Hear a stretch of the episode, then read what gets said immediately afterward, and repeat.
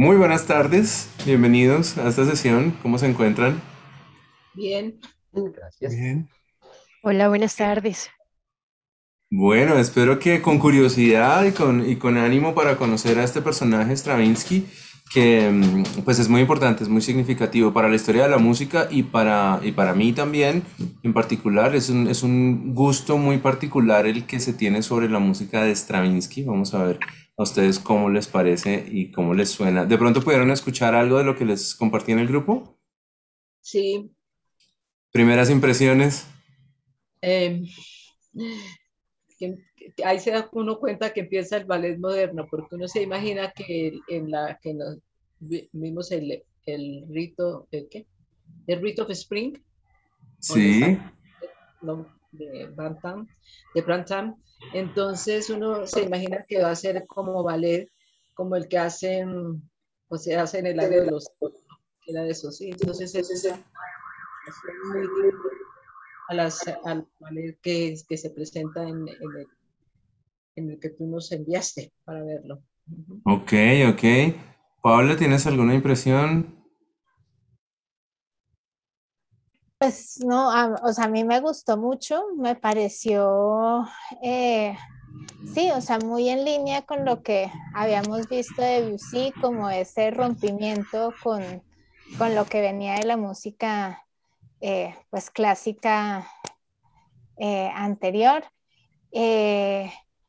Sí, me, me llamó la atención, tú decías que este montaje del ballet era muy como el montaje que habían hecho en su en su momento, o digamos como, sí, digamos, en- entendí o no sé, pero me pareció muy curioso también en el montaje y en la manera de, de baile. eh, sí, el, el, el montaje del ballet como con los, en la vestimenta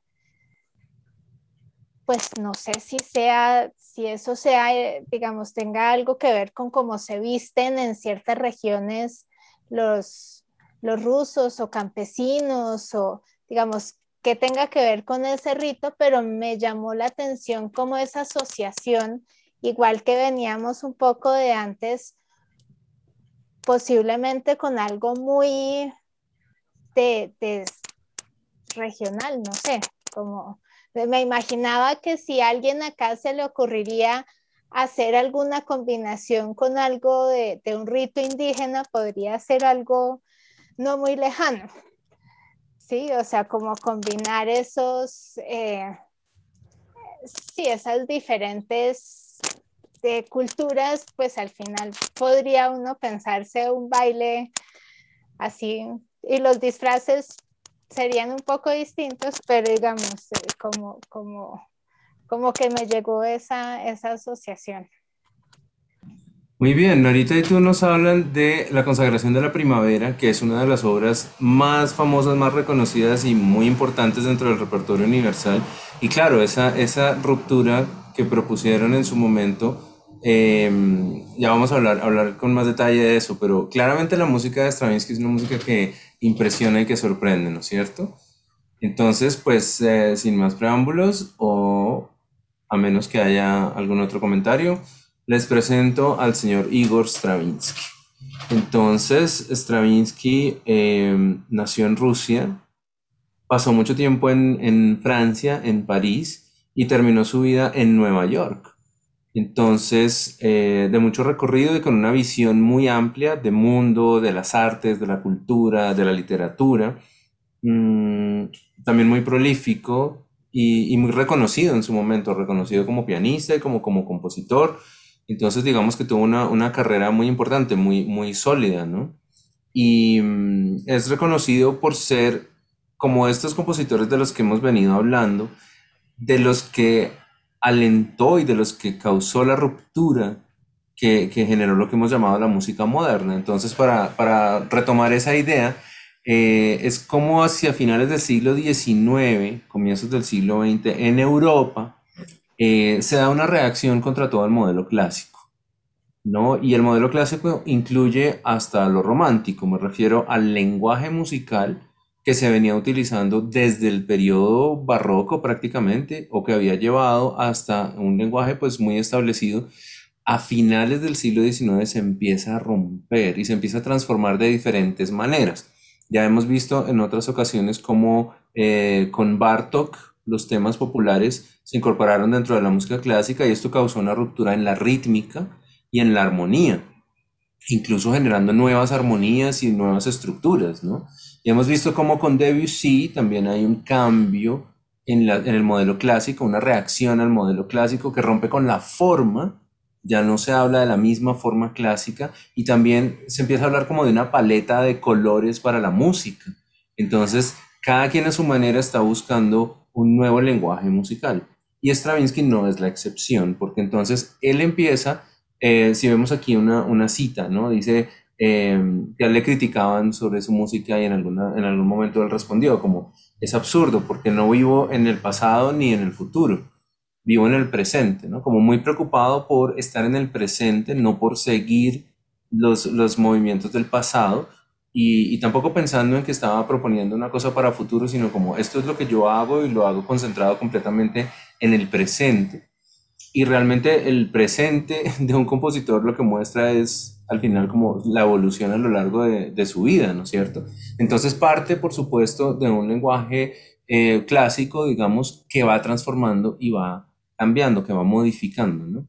Entonces, acá, que este es un, resumen de información que se consigue en Internet, ¿no? Nos dicen que pasó por estilos como el primitivismo, el neoclasicismo y el serialismo. Y esto ya es decir mucho, ¿no? Como clasificar a un autor como parte de tres estilos diferentes, ¿no? Es como decir que abarcó un montón de cosas. ¿Cómo es posible que haya pasado por tantas cosas? Bueno, una explicación es, tuvo una larga vida y una, carrera muy prolífica, pero además de eso, es la clasificación que se hace de la música, ¿no? Son las palabras que se utilizan para describir la música. Como Paula bien lo señaló ahorita, eh, la consagración de la primavera, es esta obra tan importante, pues es como un llamado al primitivismo. En el tema, en la escenificación y también en algunos aspectos musicales, podría clasificarse así. Yo no soy muy amigo de las etiquetas estas para los, para los estilos o para los periodos, pero podríamos decir, bueno, aquí, aquí hay algo que es importante en Stravinsky, que es como volver a una raíz, volver a la raíz rítmica, volver a la raíz sonora, ¿no? Y, y aprovechar la sonoridad de la orquesta y los, los movimientos de, de, la música, eh, porque trabajó muy asociado con el ballet. Entonces, estando en París, en donde también está un, un famoso personaje que es Dagialev, Em, que tiene una empresa, una compañía de ballet, pues trabajan en asocio y por eso en, en esta parte de la, de la historia de Stravinsky pues produce muchas obras que son ballet. Y hay entonces también una revolución y una manera de replantearse el ballet clásico. ¿no? Están alejándose de Tchaikovsky, ambos rusos, ¿no? alejándose de Tchaikovsky, que había alcanzado como el gran modelo del ballet y de la, de la música romántica en, en, Rusia. Están aprovechando las enseñanzas, por ejemplo, de Rimsky-Korsakov, gran orquestador, un músico tremendo eh, y un maestro de muchos en, en Rusia. Eh, Stravinsky aprende de él, pero están diciendo esto es diferente, lo vamos a hacer de una manera diferente y la música ahora se hace de una manera diferente. Aquí quiero explicarles entonces por qué incluyo la imagen de Picasso. Eh, y es básicamente, aunque, aunque el cuadro que está escogido allí, el Guernica, es una obra de 1937, pues eh, diría uno no corresponde con el, con el periodo que estamos hablando. Es esta entrada al siglo XX la que trae tantos cambios también en las otras artes y particularmente en la pintura. Por la misma época en que Stravinsky estaba presentando sus obras, en París ya está en movimiento lo que va a ser el cubismo. Y el cubismo, como movimiento artístico, tiene esta característica de descomponer la visión del objeto. Estábamos acostumbrados a que el objeto se mira de una sola manera.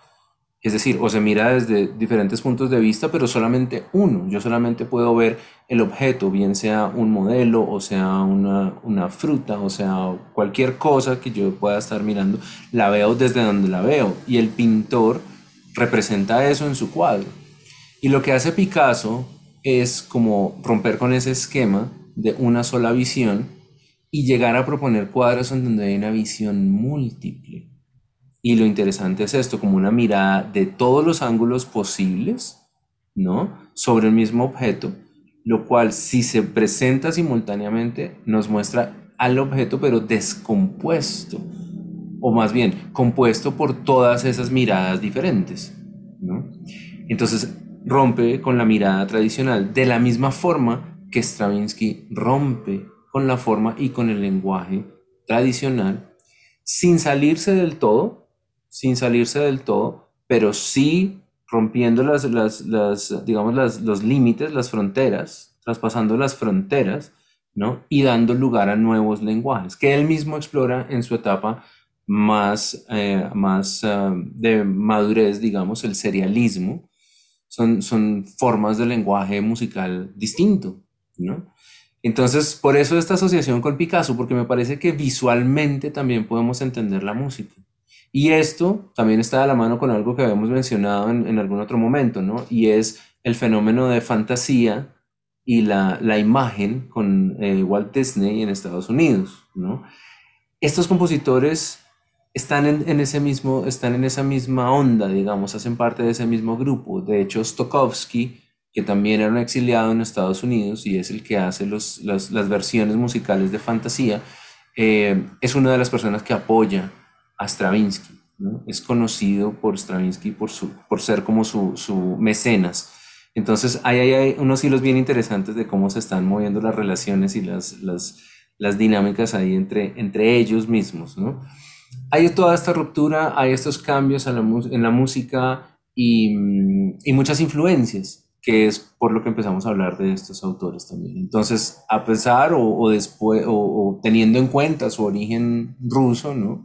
Stravinsky pasa mucho tiempo en París, en donde hace estos trabajos de ballet, y después, antes de la Segunda Guerra, si no estoy mal, eh, sí, después de la Segunda Guerra, en realidad, Stravinsky termina en Estados Unidos, en 1945, en donde también recibe influencia de lo que ocurre allá y compone piezas más acordes con la, estética musical de los Estados Unidos a casi mediados del siglo.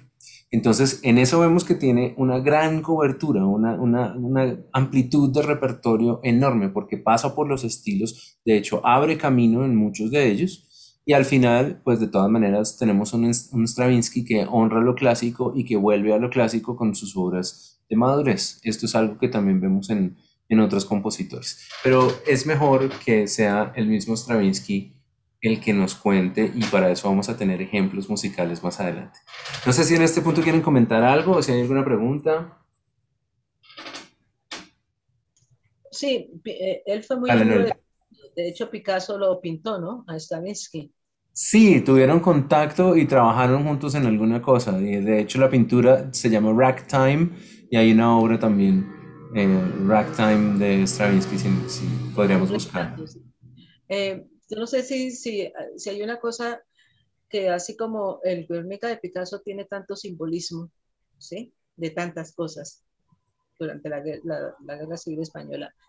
Si el, si, los, si el ballet y los diferentes aspectos que ve uno en, en la, ¿cómo es que dices tú? La, eh, bueno, del, el rito de, de, de la primavera, sí, está muy cargado de simbolismo. También. Yo, creo que sí.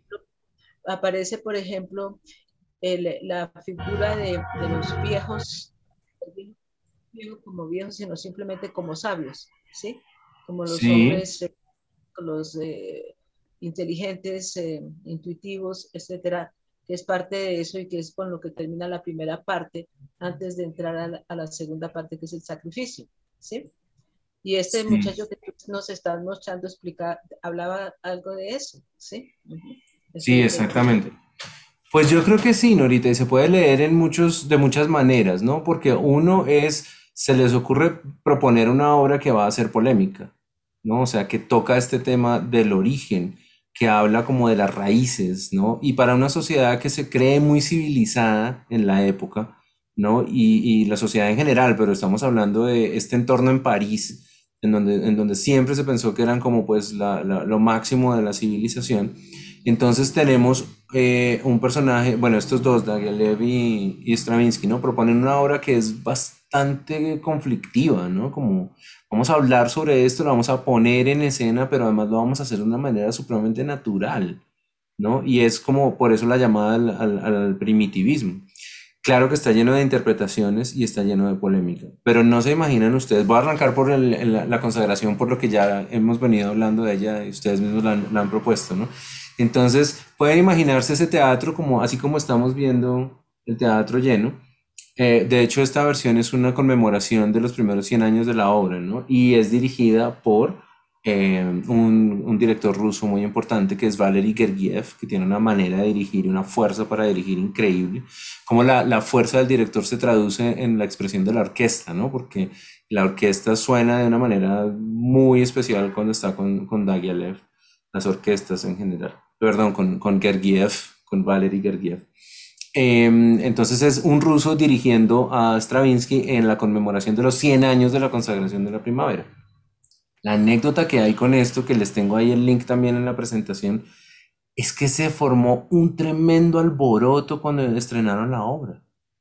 O sea, fue muy fuerte para el público, hasta el punto que reaccionaron, se levantaron, empezaron a pelear. Esto fue una cosa que tuvo que controlar la policía.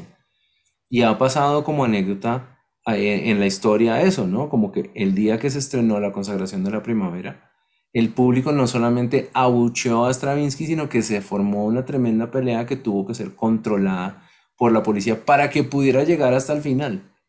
Porque le estaban criticando justamente, pero ¿qué música es esta? ¿Y usted con qué derecho se atreve a tocar en este teatro esta cosa tan horrible? ¿no? Les pareció muy chocante, les pareció espantoso. Y yo estoy seguro que era como una mezcla de todo, ¿no? Digamos, como decía Paula, llama la atención el vestuario ¿qué es lo que nos están mostrando? Si nosotros vinimos a un ballet y lo que se esperaba del ballet, pues era el ballet clásico, y se encuentran con esta teatralización de, de del rito, ¿no? Y, choca mucho, sacude mucho las, estructuras y el gusto, el buen gusto del, del público de la época. Entonces, eso visto también en la música, diría uno, claro, es muy significativo lo que hizo Stravinsky con la obra y que causó todas esas reacciones. Vamos a escuchar un pedacito, ¿no? Y va.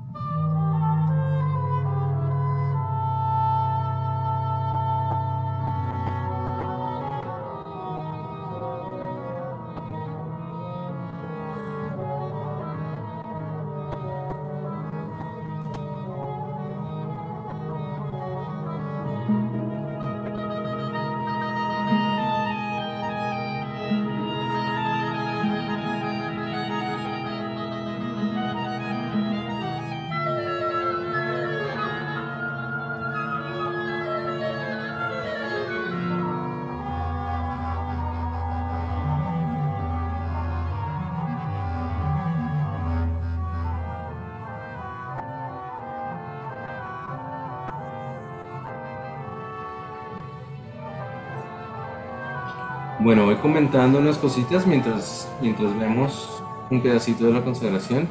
Fíjense cómo de entrada la música ya es bastante pues, diferente a lo que pudo sonar en la época. ¿no? Para un oído muy clásico, esa música no tiene sentido. Es caótica. Y de hecho eso es lo que representa, ¿no? Como el origen a partir del caos. Claro. Pero musicalmente pues es una, es una melodía que parece no tener eh, ninguna estructura, ninguna dirección. Cuando entran los demás instrumentos se producen disonancias, mucha tensión. Es claro entonces pues que eso debía generar un fuerte impacto en el público.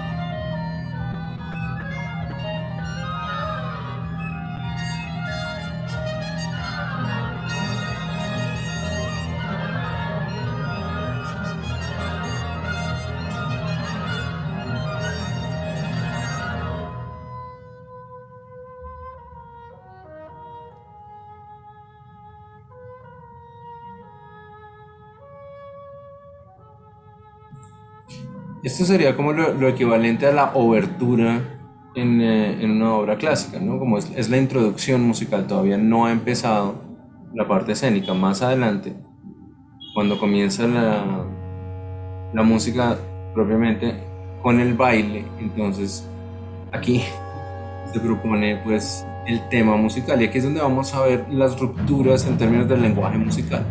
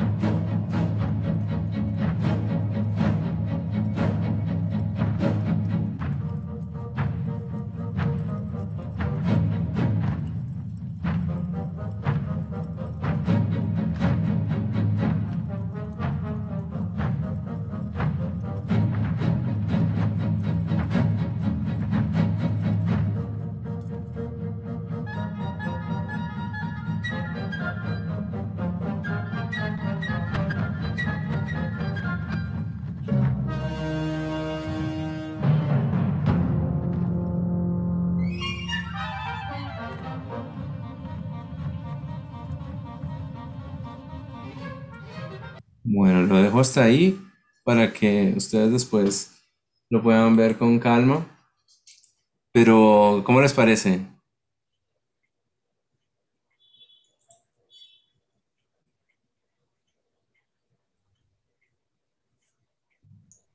Sí, tal como decía Paulita, realmente los vestidos evocan épocas, parecen como rusos, polacos, parece, pero no, eh, se imagina el ballet clásico al estilo de Stravinsky, pero no de ¿sí? Este pues, es el paso del, como del romanticismo que rompe todo este, este modernismo, por así decirlo, de, de esta obra, ¿no?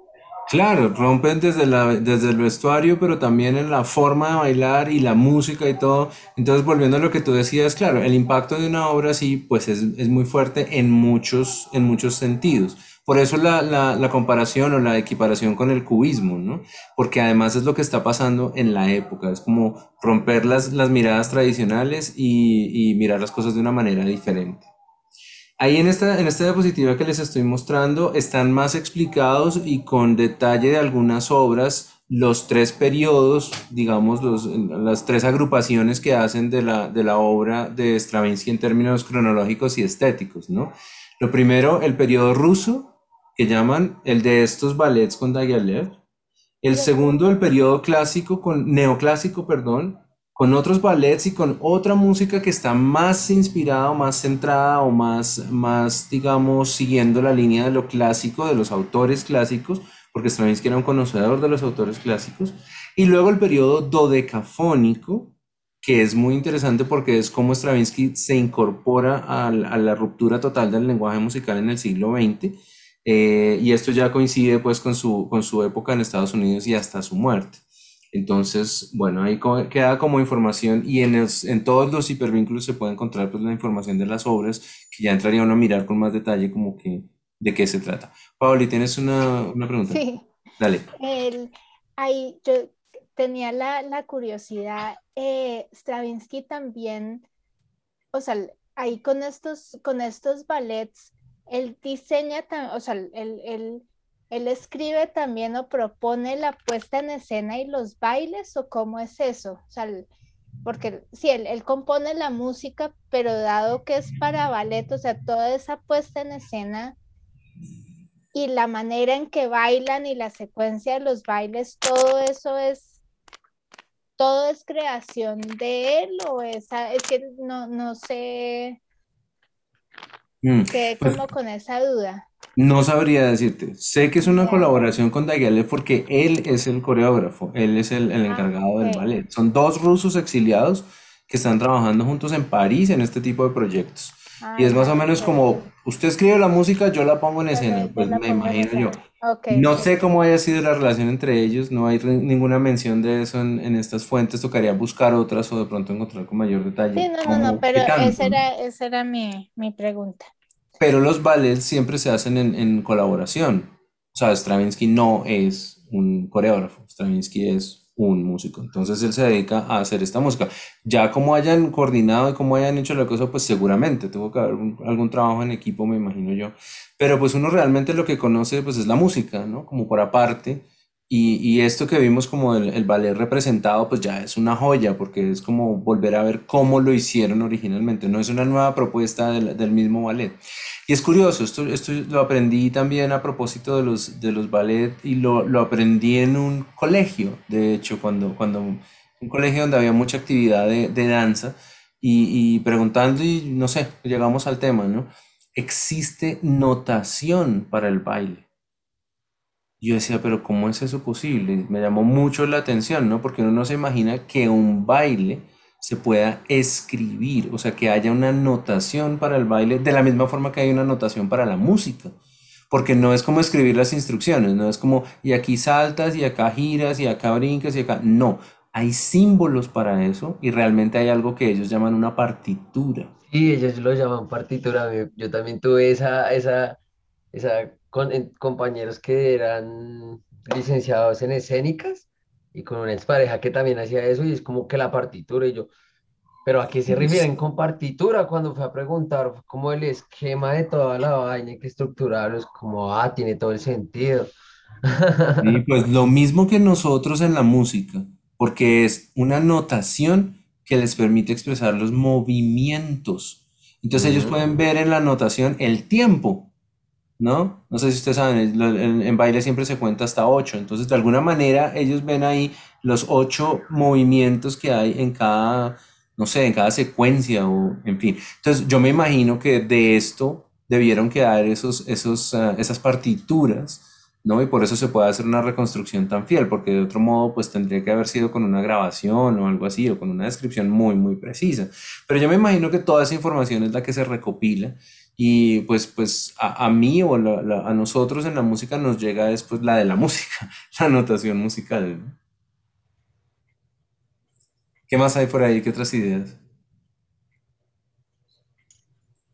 Yo te preguntaría, ¿qué es dodecafónico?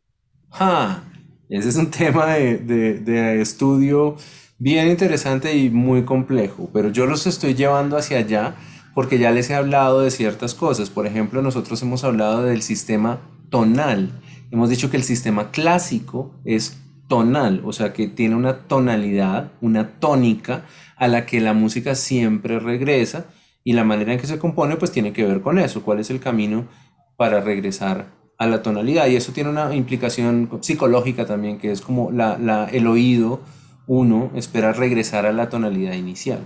Luego hay una música que es atonal, o sea, una música que no tiene centro tonal, ¿no? Pero el oído sabe que lo están llevando por algún lado. Es como cuando uno le dicen, te voy a llevar, pero no te voy a decir a dónde. Entonces uno simplemente mira el paisaje porque no sabe a dónde va a terminar. La música pasa igual. Es una música que cambia los acordes, cambia la armonía, pero no tiene esa sensación de que va a volver a donde comenzó. De hecho, puede terminar en un lugar completamente diferente. No hay esa sensación de tensión que lo haga uno pensar en una tonalidad. Esa es la atonal. Pero después de la música atonal, y esto es con Arnold Schoenberg, por eso eh, cuando hablamos de Stravinsky estamos mencionando a Schoenberg, ¿no? En Austria, él inventa un lenguaje de 12 tonos, no de 7 tonos como tradicionalmente tenemos en la escala. Él utiliza todos los tonos de la escala cromática y existen maneras de utilizar esos 12 tonos. Entonces, eso es lo que se llama el dodecafonismo, utilizar los 12 tonos pero entonces hay que tener unos patrones, unos criterios o unas reglas para utilizar esos sonidos sin que se repitan y que no generen la tensión ni la atención de que tienen que volver a una de esas notas como si fuera la nota principal. Por ejemplo, en, una, en el sistema clásico, si arrancas en Do y haces un acorde en Do mayor, por ejemplo, tienes una posibilidad de hacer acordes después y volver al Do. En el dodecafonismo, si arrancas con el do, sigues con otra nota, pero después de esa nota va una que no está relacionada con el do y así en una secuencia que no tiene un eje tonal, o sea, no, no obliga a regresar al, al do inicial. En eso, pues Schoenberg es el innovador, es el que propone ese lenguaje y Stravinsky es el que lo retoma como veíamos en la anterior, en su época serial, acá en el periodo dodecafónico, después de la muerte de Schoenberg, estamos hablando de a mediados de siglo, en 1951, que Stravinsky explora y desarrolla el lenguaje dodecafónico en la música. Eso será más claro cuando escuchemos los ejemplos dodecafónicos con Schoenberg. Pero por ahora tenemos que, fíjense ustedes, en este que llaman el periodo ruso, por lo que es la colaboración con Dagialev, y en el periodo neoclásico, Stravinsky todavía está utilizando las estructuras clásicas, pero ha roto, por ejemplo, la rítmica y la acentuación. No solo la rítmica, sino la acentuación. ¿Qué quiere decir eso? Que, por ejemplo, ya no se basa en compases iguales. Habíamos visto cómo en el periodo clásico un compás podía ser de cuatro tiempos y mantenerse a lo largo de toda la obra, sin que hubiera cambios en el compás. Lo que ocurriera con la música ocurría siempre dentro de la estructura del compás.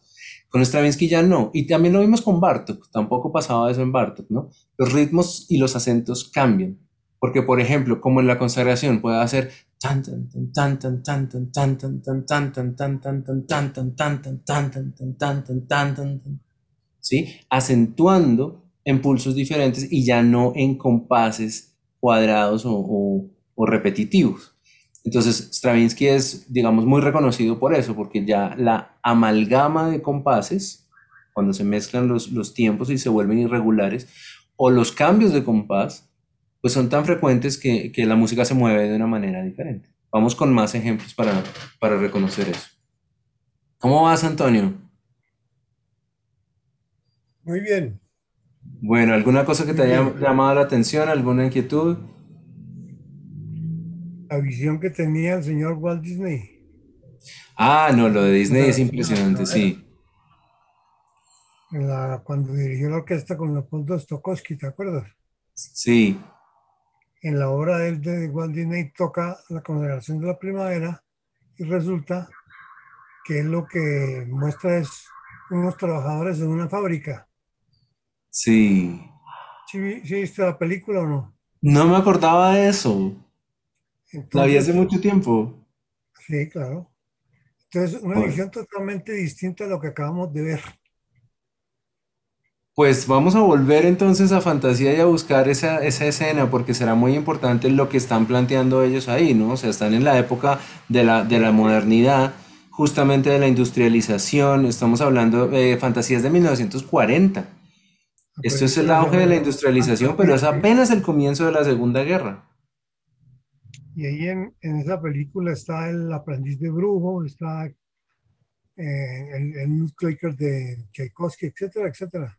Sí, y también está Mussorgsky, con cuadros de un, eh, con eh, Una noche en el Monte Calvo.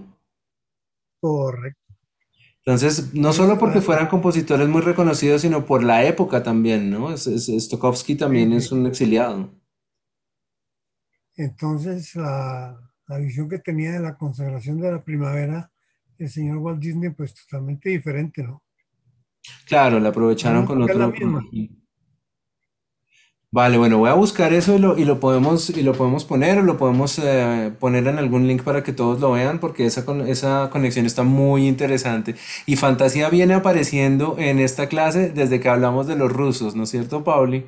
Desde que hablamos de Mussorgsky y la vez pasada también hablamos un poco de Stokowski porque Stokowski se puso a hacer estos, estos grandes arreglos de muchas piezas clásicas para que sonaran con una gran orquesta y es porque, por lo mismo, digamos, Stokowski es a la música como Disney es a la imagen.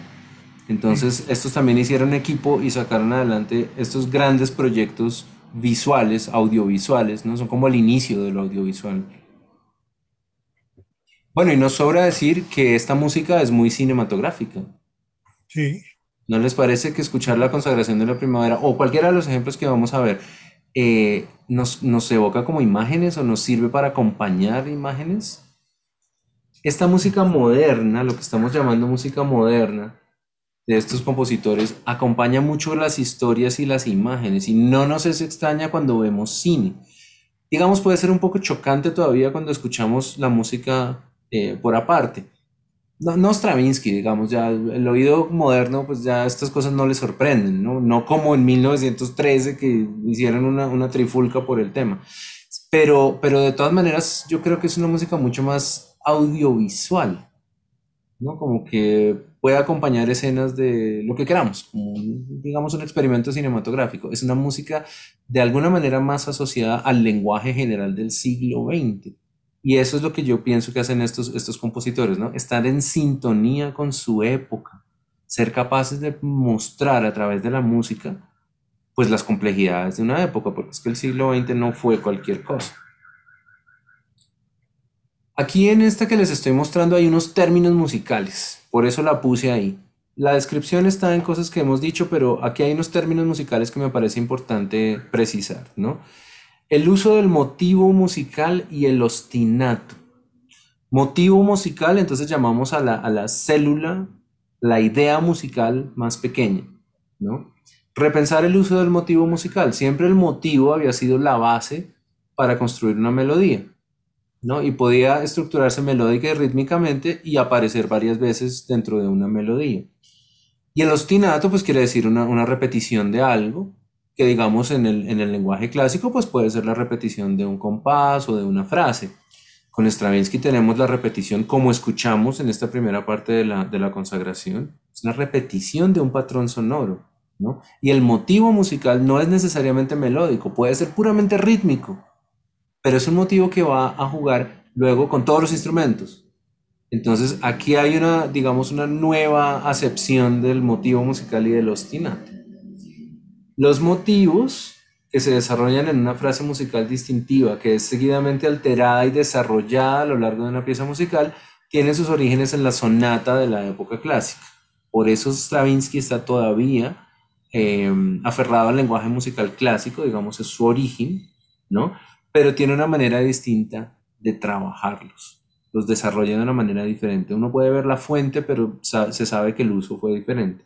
Y por eso al final nos dicen allí, quita o agrega una nota, un motivo sin tener en cuenta los cambios en la métrica. O sea que la métrica puede cambiar y se rompe por completo el esquema del, compás fijo y permanente.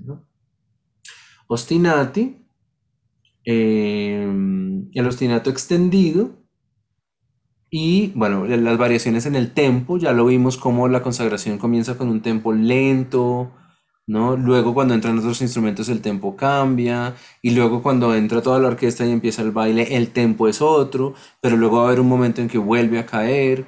O sea, hay un manejo del tempo que es mucho más libre. Ya habíamos visto cuando, cuando estudiamos barroco y clasicismo que el tempo es mucho más permanente, ¿no? Que si el, movimiento dice alegro, pues se espera que el movimiento sea alegro de comienzo a fin, ¿no? Digamos, no hay esta cambiadera, esta esta, alternancia como casi tan, tan permanente.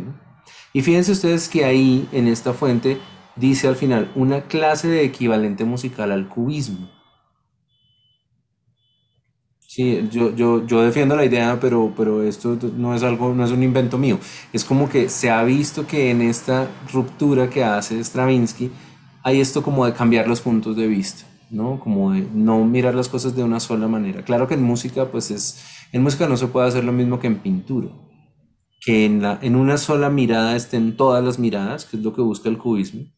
Pero de alguna manera estas rupturas que hace Stravinsky sí hace que, hacen que uno mire la música de diferentes maneras o escuche la música, se relacione con la música de diferentes maneras. Eh, hablando solamente de la música, ¿no? Entonces, bueno, ahí dejo estas para la curiosidad sobre los temas musicales. Aquí están las descripciones de estas obras para quien las quiera, las quiera conocer, indagar en ellas. Eh, pero ahora quiero entrar más a los ejemplos. Uno que me encanta, que es la historia del soldado, para mostrarles otra manera de romper con lo clásico, ¿no? Y es que la historia del soldado está escrita para un trío de instrumentos, pero fíjense ustedes que el trío es violín, clarinete y piano. Entonces, estos compositores, Stravinsky y los, los modernos en general, están también revolucionando las estructuras musicales en cuanto a la disposición de los instrumentos.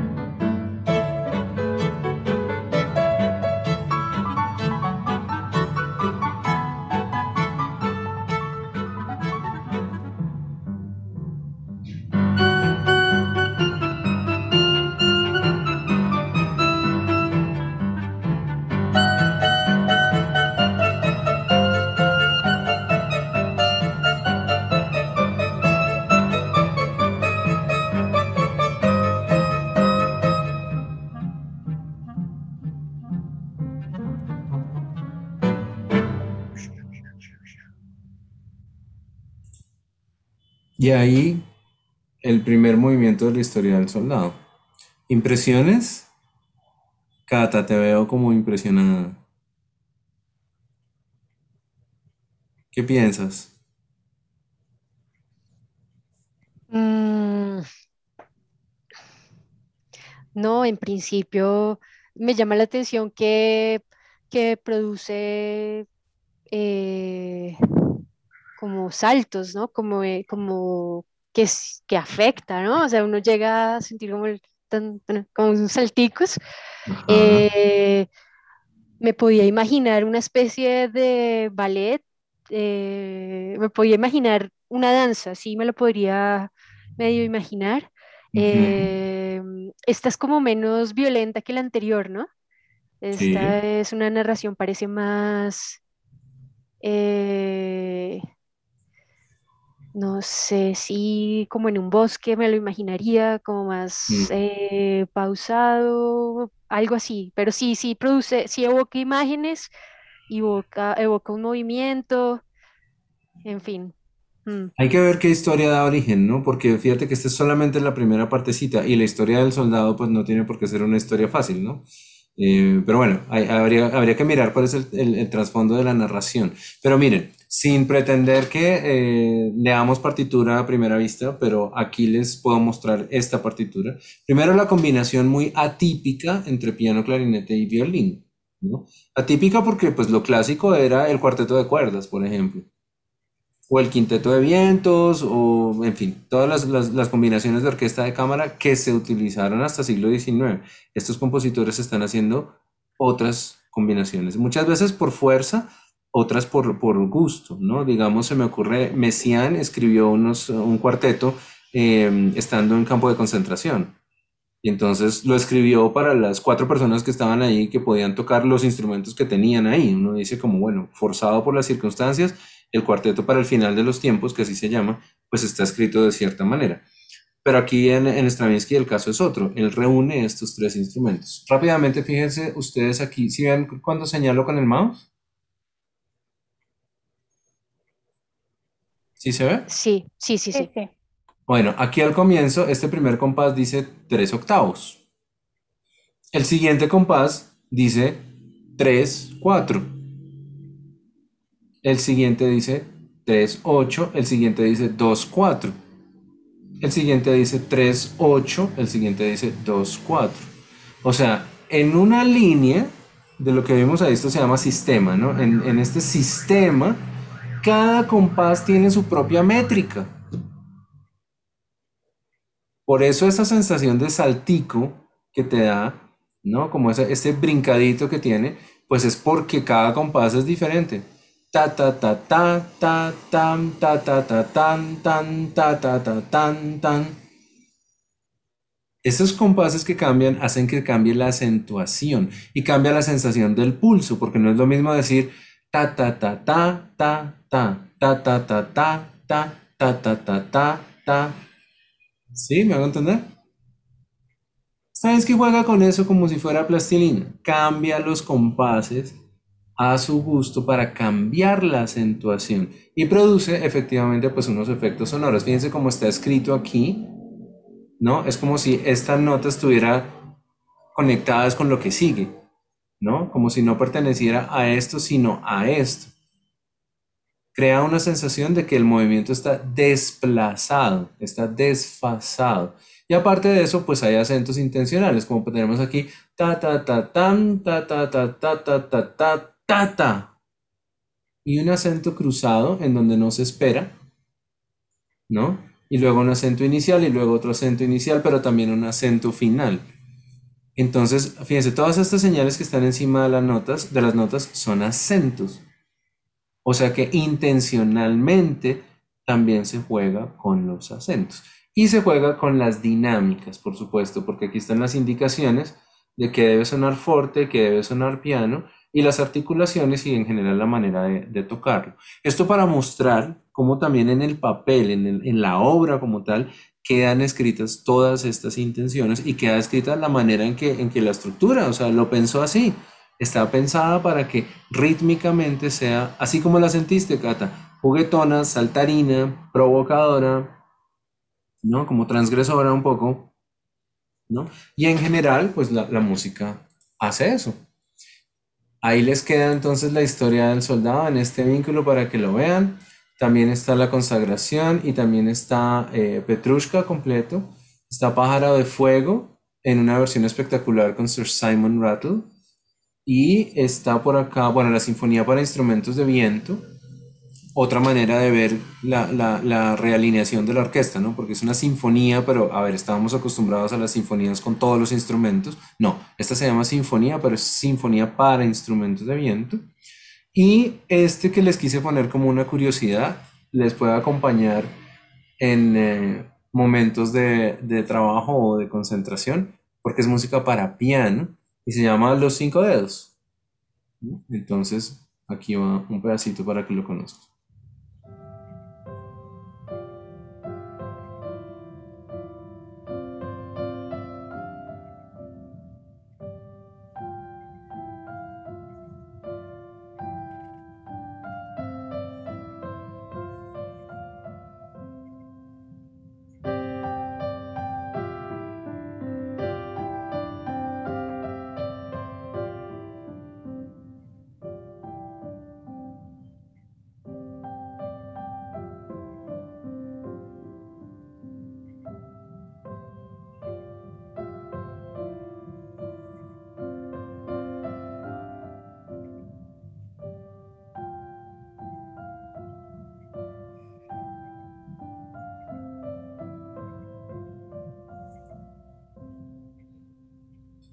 Pues este fue un hallazgo muy bonito mientras les buscaba música de Stravinsky porque yo recuerdo que con esto me enseñaban a tocar piano en el conservatorio.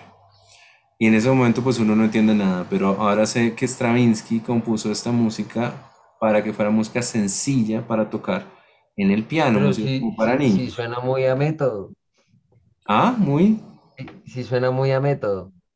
Claro, porque es música sencilla. Igual que eh, Bartok tenía un método que se llama el microcosmos, que se los recomendé para que lo escucharan, ¿no? Entonces Stravinsky también tiene las piezas sencillas para piano, también tiene obras muy complejas, pero este es una, como una joyita, un, tesoro que hay en la música para piano de Stravinsky.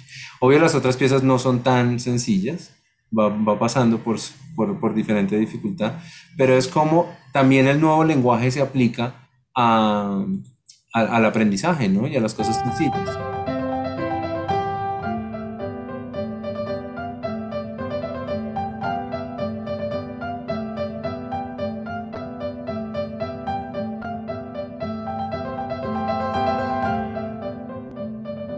Si ustedes se fijan, ahí está el ostinato.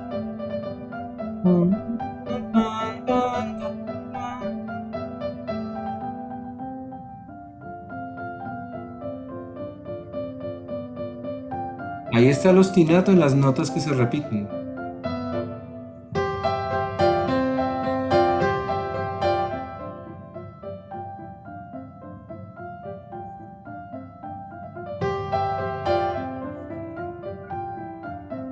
Está el cambio en la acentuación y la rítmica.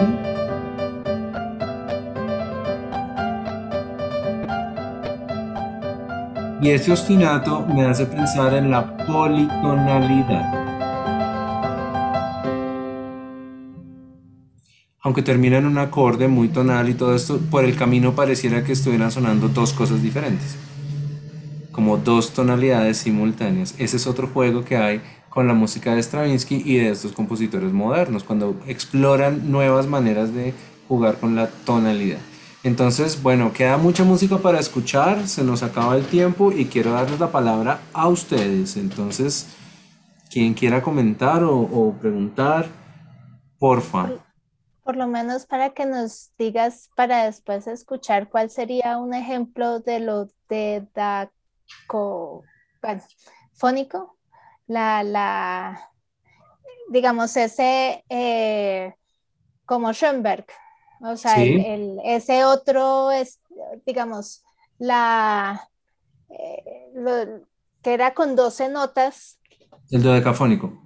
Sí, o sea, qué ejemplo, pues no, si no lo alcanzamos a escuchar, pues no hay lío, pero como para saber cuál de esos Mm. Yo creo que el, el dodecafonismo, el, el dodecafonismo hay que entenderlo es con Schoenberg. Ah, ok, no pusiste un ejemplo con De Stravinsky. Stravinsky no, no, estos no son Ok. exactamente dodecafónicos. Ah, bueno, listo, no, Siguen no. teniendo la idea de tonalidad. Porque en, eh, en Schoenberg es más claro, digamos, él es el padre del dodecafonismo. Él, él sale de, la- de lo romántico, él es como el, el, el wagnerismo llevado al extremo. ¿no? Su primera etapa es muy wagneriana, pero llevada a un extremo casi meloso. Luego se desprende de la tonalidad, se olvida por o sea, se sale de la tonalidad, entonces es atonal, pero todavía no dodecafónico. Y ya lo siguiente dodecafónico es eh, en- en los inicios del serialismo. Entonces, el verdadero padre del asunto es Schoenberg. Luego podríamos buscar, pues, Stravinsky que compuso que fuera dodecafónico y, pues, claro, estará acorde con eso, pero para entenderlo, creo que lo mejor es Schoenberg porque se entiende a partir de unas piezas para piano y, pues se, se- se siente, ¿no? Se pierde esta, esta, este centro de, de la tonalidad muy claramente. Ah, A ver si, logro encontrar algo para mostrar mientras hablamos, pero entonces, eh, no sé, preguntas. Norita, ¿cómo te pareció?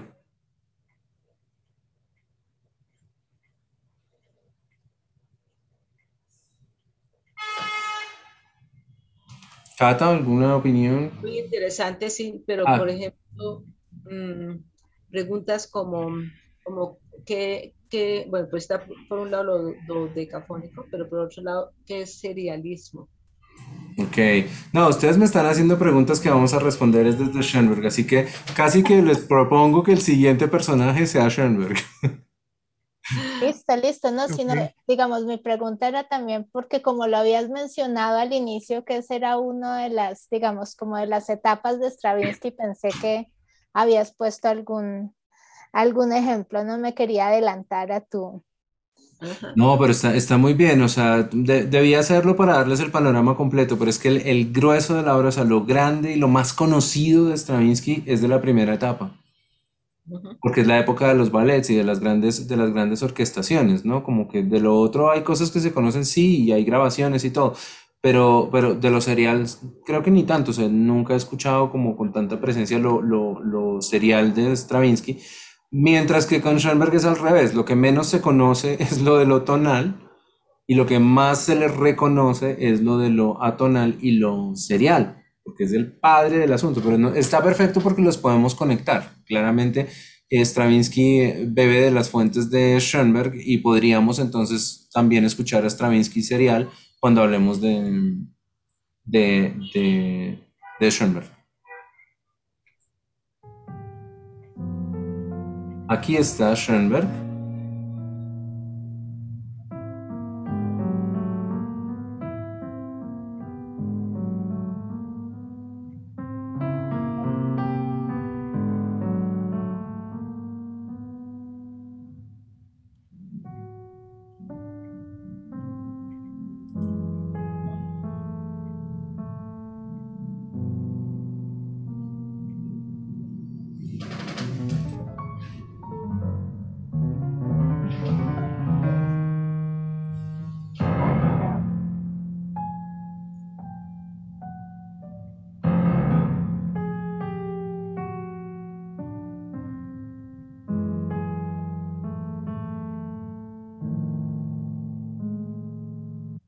Como un abrebocas para que ustedes vean por qué Schoenberg también es considerado como eh, el, el gran padre de la, de la ruptura de la modernidad en la música, ¿no? Porque ya es como, como la pintura abstracta. De hecho, eh, él era, él era amigo de Kandinsky y hay historias con Kandinsky, entonces como que con Schoenberg hablamos de abstracto, como en pintura hablamos de abstracto con Kandinsky y posteriores. Pero Picasso también juega ahí su papel. Picasso y los cubistas también son una manera de abstraer. Stravinsky también tiene su manera de hacer su, su esta, esta reestructuración o esta ruptura de la, de la, de la clásico en su música. Es, es como, es, es, interesante, pero es muy difícil de explicar y a mí no me gustan las, las, las camisetas, ¿no? No me gusta encasillarlos porque la casilla es, es, muy fácil cuando se trata de un artículo o se trata de, de una lista o se trata de una clasificación, pues sí, pero es, es muy difícil encerrarlos en eso, ¿no? Y, y, forzar los paralelos, ¿no? De pronto a ustedes puede parecerles que no es Picasso, sino otro. Hay mucho, mucho lugar a la interpretación en eso. Entonces es más bien entender como los, los, los conceptos que dan origen a, a, a esas interpretaciones. Schoenberg es otra historia, porque además son, eh, pues él es austríaco, entonces esto es como la respuesta de los alemanes, alemanes austríacos, como de la cultura alemana, a lo clásico. ¿Sí? De alguna manera, eh, Stravinsky es una respuesta a lo clásico, pero desde otros orígenes. Bartok era una respuesta a lo clásico, pero desde lo folclórico. Debussy es una contrapropuesta, o sea, no, es, es una, una, una, rebeldía a lo clásico, pero desde otra propuesta sonora. La ruptura del lenguaje musical se está dando a la par con la ruptura de las ideologías, con la ruptura de los paradigmas. O sea, aquí también hablamos de Nietzsche, aquí también hablamos de rupturas en todo sentido, ¿no? Se está rompiendo el concepto de nación, se rompió el imperio.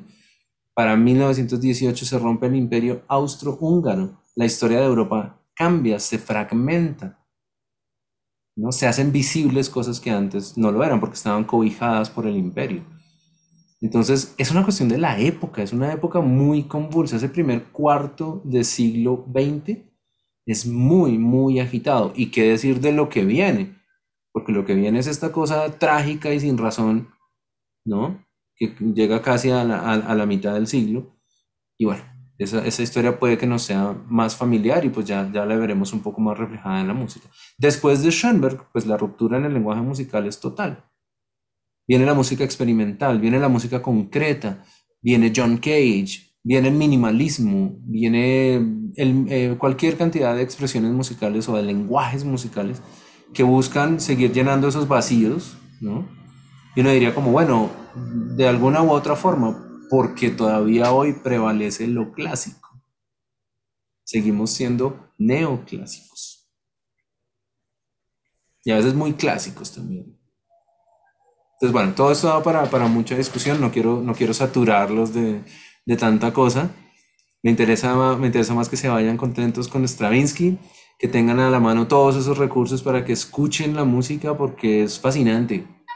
Claro, si uno, está en el, en el ánimo para hacerlo, ¿no? Porque podemos no estar en ánimo de Stravinsky, sino de otra cosa, pero si quieren entrarle a más música de Stravinsky, espero que esta haya sido una, una buena puerta de entrada. A mí me encantó y realmente lo- los juegos con los tiempos me parece fascinante y o sea, mm, hay que, me gustó mucho, no pude ver mucho el, el, el ballet porque lo escuché mientras trabajaba, pero por raticos ponía la pantalla, pero, pero me parece que, que hay mucho por, por explorar. Hay mucho, hay mucho. Definitivamente lo que alcanzamos a hacer es como un, un abrebocas, como una pasadita, pero si quedan con la curiosidad, yo quedo feliz.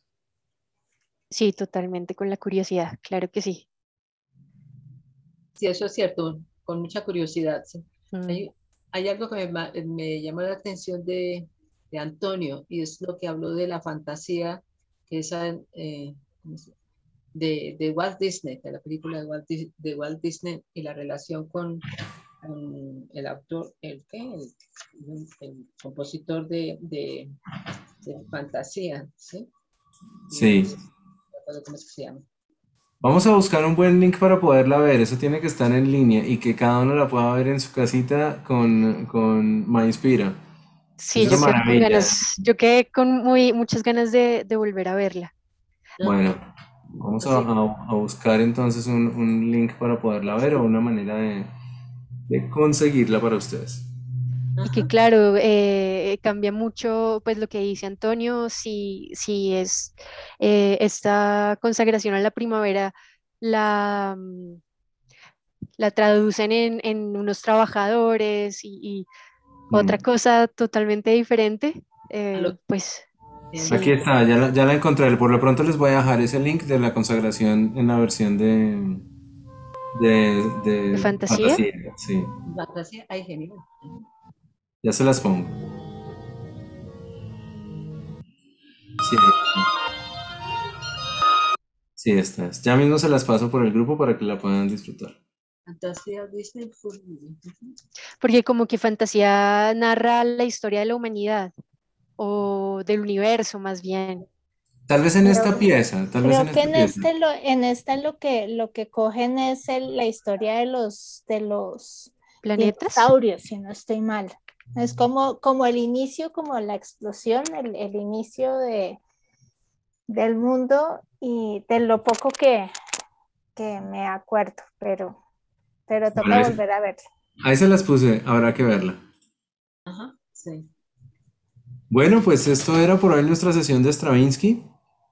Antonio, Muchas felices de tenerte en el grupo, bienvenido. Muchas gracias. A todos por su asistencia. Joan, Paula, Cata, Norita, muchas gracias. A todos, muchas gracias, que les vaya muy bien. Chao. Bueno, cuídense Gracias. mucho y que disfruten la música. Gracias. Gracias. Un Chao. abrazo, chao.